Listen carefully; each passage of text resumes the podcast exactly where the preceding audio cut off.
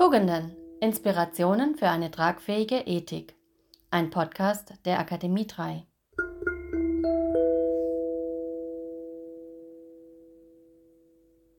Hallo zusammen.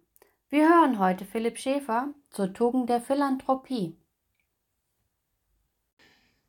Ich möchte euch mit euch zu Beginn eine kleine Zeitreise machen, und zwar eine Zeitreise in die Welt um das Jahr 155 grob und vom Ort her befinden wir uns, wie könnte es anders sein, in der Akademie 3 in Athen. Es ist das Fest der Panathenäen. Das bedeutet, die Stadt ist voller religiöser Zeremonien, es gibt musische und sportliche Wettkämpfe vor einem bunten Publikum, das aus allen Teilen des römischen Imperiums zusammengeströmt ist, das damals auf dem Höhepunkt seiner Macht steht. Wie kommt es dazu? Dazu ein kleiner Blick zurück. Ähm, ich versuche ihn kurz zu halten, da ich davon ausgehe, dass ihr die Grundzüge alle kennt. Dennoch vielleicht nochmal zur Vergegenwärtigung.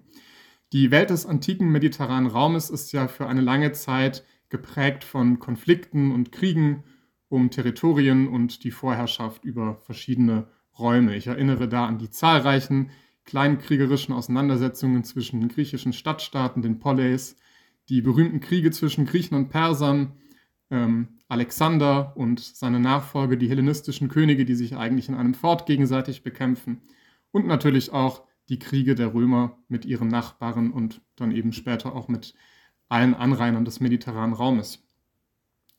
Die Römer unterwerfen sich diese Welt seit dem dritten Jahrhundert vor Christus bis zum ersten Jahrhundert nach Christus mit nach und nach äh, ja, einer Entwicklung von einer zunächst indirekten zu einer dann immer direkteren Herrschaft. Und nach der Zeit der römischen Bürgerkriege im ersten Jahrhundert vor Christus festigt sich diese politisch-militärische Dominanz Roms im gesamten Mittelmeerraum und das Imperium Romanum ist als zusammenhängende administrative Ordnung dieses Raumes entstanden.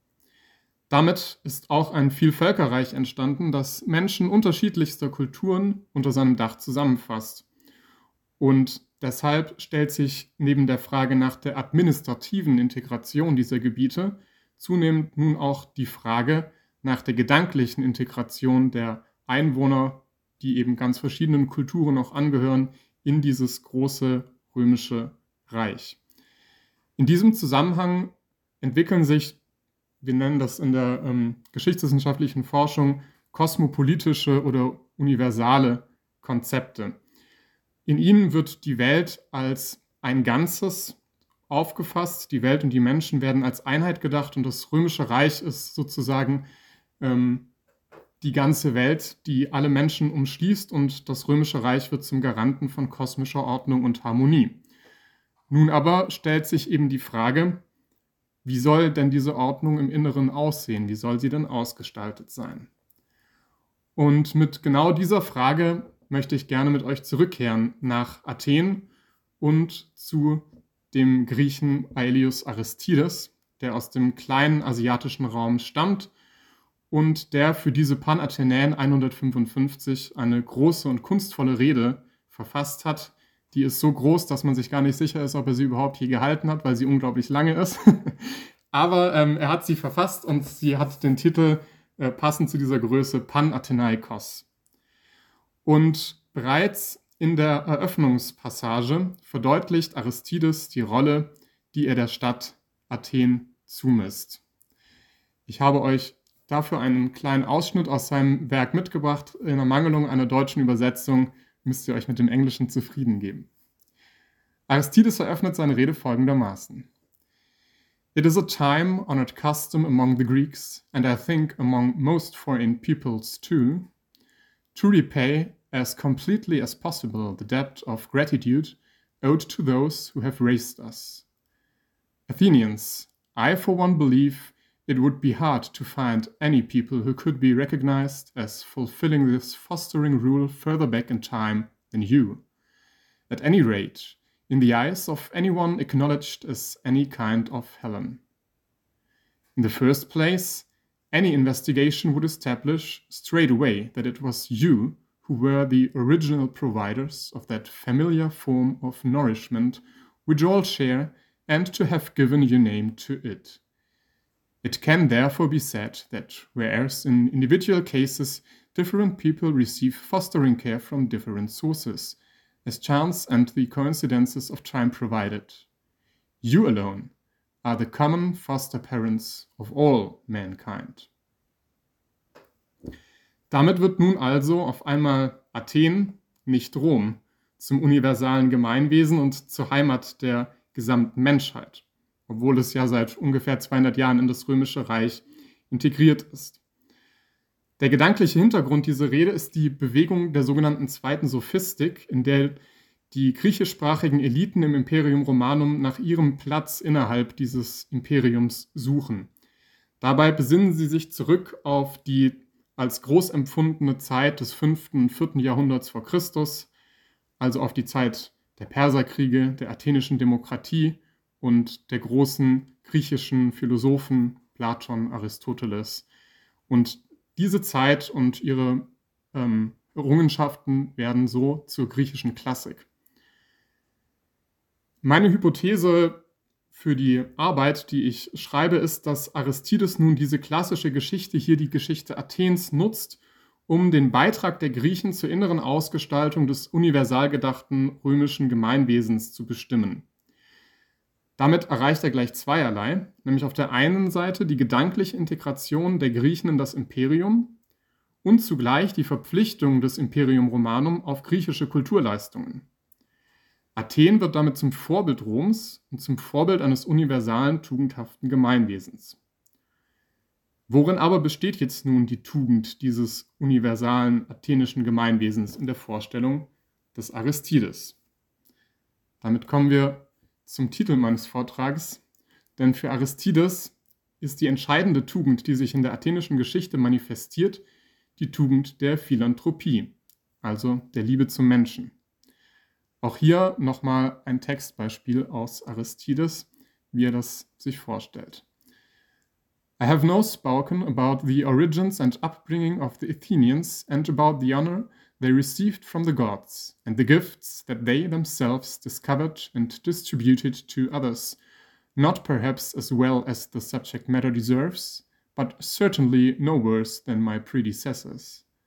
Now, although all kinds of continuation suggests themselves to me, it perhaps follows best to speak of something that has in part been included in what I have already said, namely the superabundant generosity with which they have treated all comers and the care for the common good that they have shown in their politics.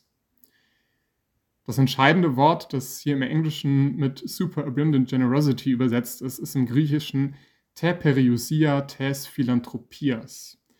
Also ein Übermaß, ein, ja, ein Überfluss fast schon an äh, Menschenliebe. Das ist äh, die entscheidende Tugend, die Aristides hier den Athenern zumisst. Und worin sich diese Menschenliebe ausdrückt, das möchte ich nun gerne mit euch ein bisschen genauer anschauen. Ein paar Hinweise finden wir auch schon in dieser Textstelle. Zunächst einmal äh, drückt sie sich darin aus, dass sich die Athener in der Darstellung bei Aristides nicht nach dem eigenen Vorteil ausrichten, sondern stets nach dem Vorteil aller Menschen, nach dem Koinon. Das habt ihr auch unten schon in der Textstelle markiert. Es geht um das Koinon.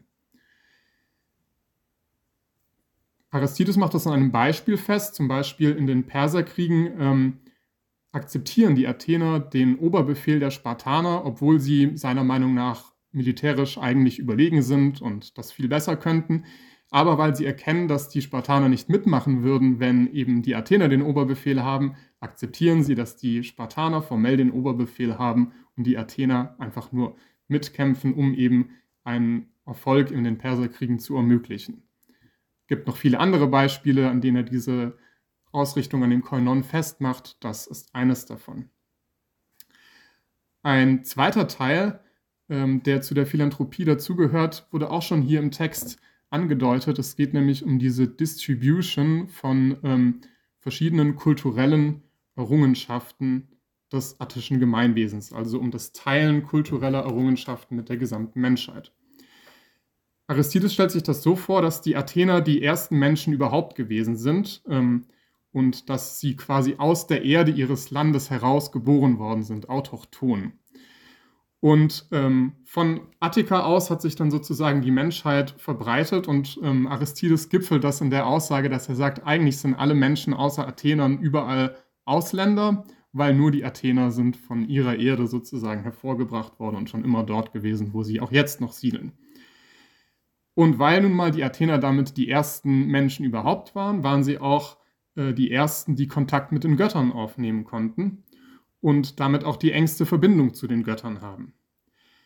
Das führt dazu, dass sie diese Götter nachahmen und so wie die Götter die Athener mit allen möglichen ähm, Gaben beschenken, beschenken nun eben auch die Athener den Rest der Menschheit mit allen möglichen Gaben, so die Vorstellung des Aristides.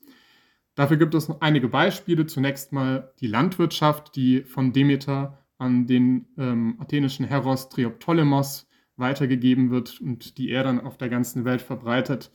Dann natürlich Athena, die Stadtgöttin selbst, die Athen die Kunst der Sprache, die Redekunst gewährt, die Herrschaft der Gesetze und auch eine Verfassung, die frei ist von Gewaltherrschaft.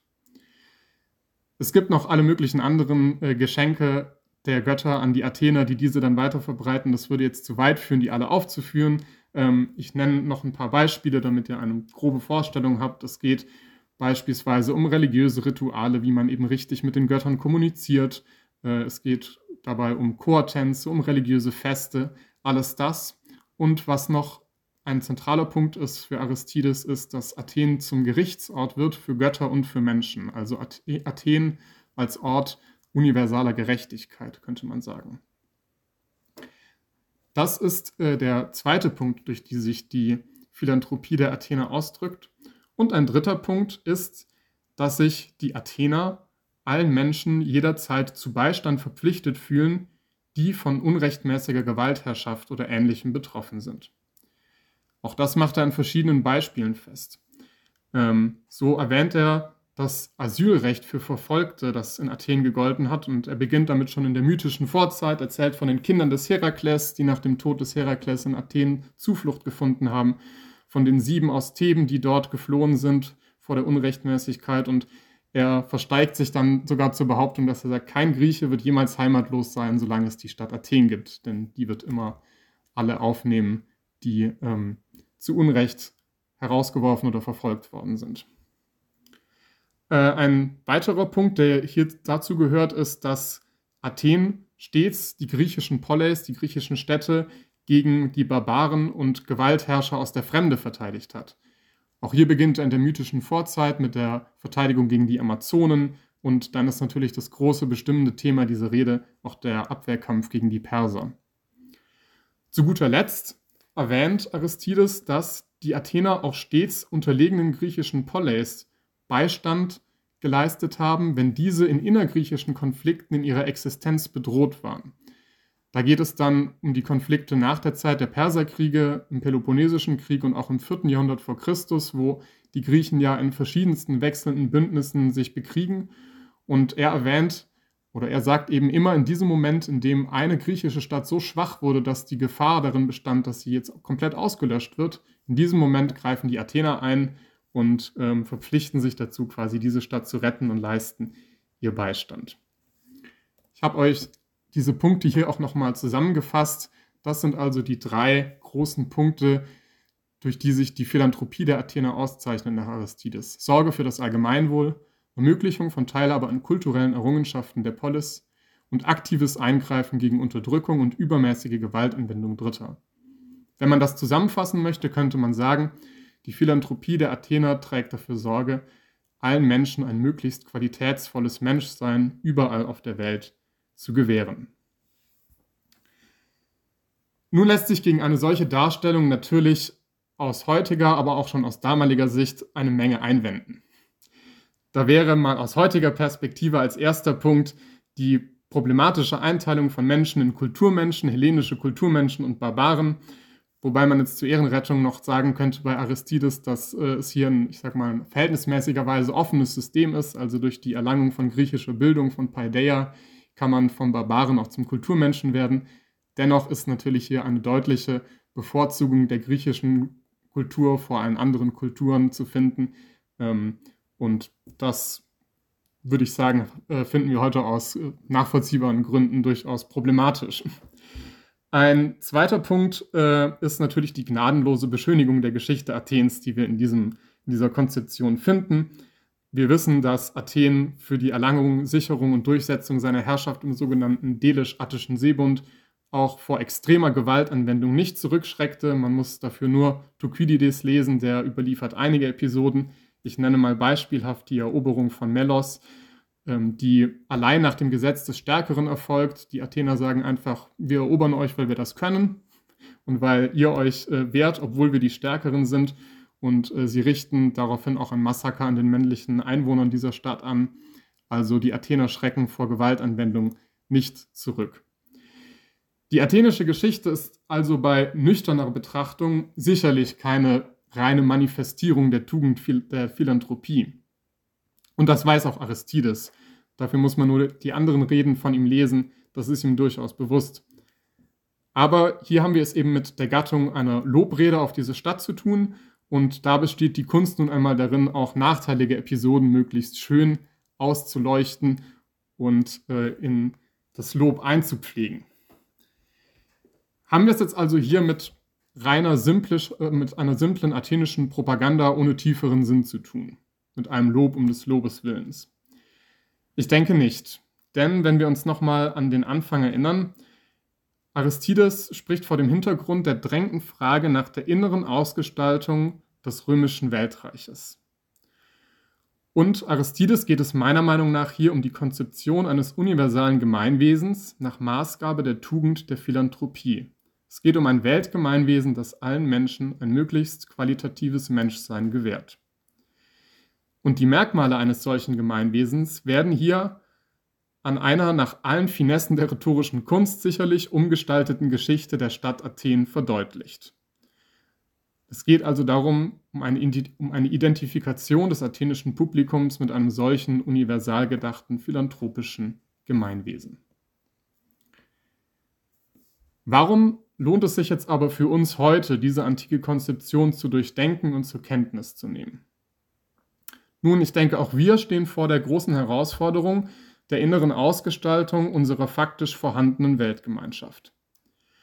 Und ich denke, dass eine tugendhafte Weltgemeinschaft eine philanthrope Weltgemeinschaft sein muss, da sie das große Ganze und zugleich jeden einzelnen Menschen in den Blick nimmt, indem sie sich eben um ein möglichst qualitatives Menschsein überall auf der Welt bemüht.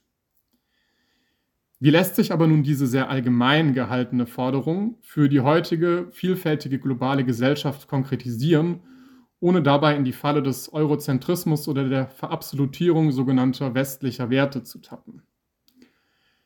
Ich denke, ein vielversprechender Ansatz ist der bedürfnistheoretische Ansatz der amerikanischen Philosophin Martha Nussbaum, der konzise zusammengefasst ist im Artikel Human Functioning and Social Justice in Defense of Aristotelian Essentialism. Warum halte ich diesen Ansatz für vielversprechend? Nussbaum wendet sich hier gegen eine kulturrelativistische Betrachtung von qualitativem menschlichem Leben. Sie definiert anstattdessen universelle menschliche Grundbedürfnisse, auf deren Berücksichtigung sie die globale Gemeinschaft verpflichten möchte. Und dabei nimmt sie, könnte mir denken, vielleicht im Sinne der Akademie, an nichts anderem Maß als an der Natur des Menschen selber. Das ist für sie die zentrale Kategorie. Oder mit ihren eigenen Worten. Here then is a sketch of an internal essentialist proposal, an account of the most important functions of the human being in terms of which human life is defined. The idea is that once we identify a group of especially important functions in human life, We are then in a position to ask what social and political institutions are doing about them. Are they giving people what they need in order to be capable of functioning in all these human ways? And are they doing this in a minimal way? Or are they making it possible for citizens to function well? Ich selber bin, als ich das das erste Mal gelesen habe, ein bisschen vor diesem Begriff des Funktionierens äh, zurückgeschreckt. Aber ich denke, man muss das hier eben wirklich unter diesem Gesichtspunkt des Maßnehmens an der Natur des Menschen betrachten. Wenn man das jetzt einmal konkret umsetzt, ähm, wäre ein Beispiel das folgende. Jeder Mensch hat von seiner Natur aus das Bedürfnis danach, sich in irgendeiner Art und Weise fortzubewegen. Das bedeutet, der Entzug der Freiheit in Form von physischem Einsperren wäre die Verletzung dieses menschlichen Grundbedürfnisses, die, wenn sie überhaupt zum Einsatz kommen soll, dann sehr gut begründet sein muss. Das heißt, eine philanthrope Weltgemeinschaft sollte dem willkürlichen Einsperren von Menschen aktiv entgegentreten. Nussbaum hat verschiedene Kategorien ähm, definiert, verschiedene menschliche Bedürfniskategorien, die ihr hier aufgelistet seht. Es gibt einmal die grundlegenden körperlichen Bedürfnisse, es gibt das Streben nach Freude und, nach, und das Vermeiden von Schmerz. Es gibt den Einsatz der kognitiven Fähigkeiten, also wahrnehmen, vorstellen, denken, alles das wollen Menschen tun. Ähm, es gibt das Bedürfnis nach Entwicklung durch Lernen, durch Erfahrung, durch Bildung. Es gibt das Bedürfnis danach, sein eigenes Leben zu planen und zu konzipieren und zu gestalten. Darüber hinaus sehnt sich der Mensch nach Verbundenheit mit anderen Menschen und nach Verbundenheit zur Natur und anderen Spezies. Und das finde ich auch sehr schön, weil es, denke ich, auch ganz gut in unsere Vorstellungswelt passt. Das Bedürfnis nach Humor und Spiel. Auch das wird von ihr definiert als menschliches Grundbedürfnis. Und zuletzt, bei aller Verbundenheit zu anderen Menschen und zur Natur benötigt der Mensch manchmal auch Rückzug und Abgrenzung. Ein Raum für sich selbst. Das sind die menschlichen Bedürfniskategorien nach Martha Nussbaum, die ich, wie gesagt, ähm, als eine ganz lohnenswerte Überlegungen zur Konkretisierung dieser Frage danach, wofür eine philanthrope Weltgemeinschaft Sorge tragen sollte, empfinde. Ich habe zum Abschluss meines Vortrags noch ein kleines Gedankenexperiment gemacht, das ist jetzt aber wirklich nur eine Skizze und habe einfach mal Aristides und Nussbaum so ein bisschen übereinander gelegt. Und wenn ich diesen ersten großen Punkt Gemeinwohlorientierung nehme, dann finde ich, kann man darin vielleicht die Verbundenheit zu anderen Menschen und auch zur Natur entdecken, denn nur, äh, es geht eben darum, dass nicht nur das eigene Wohl im Vordergrund steht, sondern das Wohlergehen aller. Und das erfordert eine gewisse Verbundenheit mit Mensch und Natur. Äh, in den zweiten großen Punkt bei Aristides, dem Teilen kultureller Leistungen, da kann man, denke ich, die menschlichen Bedürfnisse nach Einsatz von kognitiven Fähigkeiten, also Sprache, Philosophie, dieser ganze Bereich erkennen.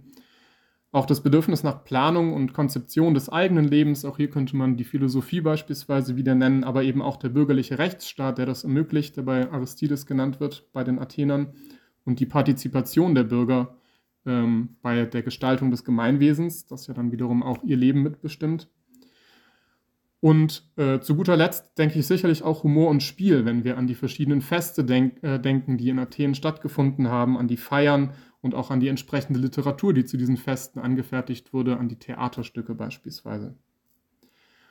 Und sicherlich ist auch dieser Punkt der Entwicklung angesprochen, der kindlichen Entwicklung ähm, durch Lernen, durch Bildung im Programm der griechischen Paideia. Zu guter Letzt Schutz vor Unterdrückung und Gewalt bei Aristides. Ähm, ich denke, das kann man hier in Verbindung bringen mit zunächst mal dem Erfüllen äh, körperlicher Bedürfnisse, die in Gewaltherrschaften ja leider häufig auch nicht erfüllt werden, aber natürlich dann auch mit dem Vermeiden von Schmerzen, mit dem Bedürfnis nach Abgrenzung, was im totalitären System ja ebenfalls durchaus schwierig ist, ähm, oder auch mit der Planung und Konzeption äh, des eigenen Lebens, dass da die entsprechenden Freiräume vorhanden sind. Und ich denke auch das, wenn wir uns dann quasi nochmal die Beispiele bei Aristides von Athen anschauen, ist mit dem Rechtsstaat der Athener und mit der Partizipation der Bürger am Gemeinwesen ähm, ein wesentlicher Schutz, dass diese Bedürfnisse eben, dass diesen Bedürfnissen entsprochen werden kann. Mein abschließendes Fazit lautet also, dass Aristides mit seiner Konzeption eines universalen Gemeinwesens, das sich an der Tugend der Philanthropie ausrichtet, sowohl für die multikulturelle Welt des Imperium Romanum als auch für die multikulturelle Weltgemeinschaft der heutigen Zeit ein Paradigma geschaffen hat, über das es sich nachzudenken lohnt. Sicherlich ist seine antike Konzeption nicht direkt auf die heutige Welt anzuwenden, eine Brücke könnte meiner Meinung nach eben Nussbaums bedürfnistheoretischer Ansatz darstellen. Und damit möchte ich euch gerne herzlich einladen, über die Tugend der Philanthropie als Tugend unserer Weltgemeinschaft nachzudenken und freue mich nun auf eine lebendige Diskussion und gedankliche Anregung. Vielen Dank für eure Aufmerksamkeit.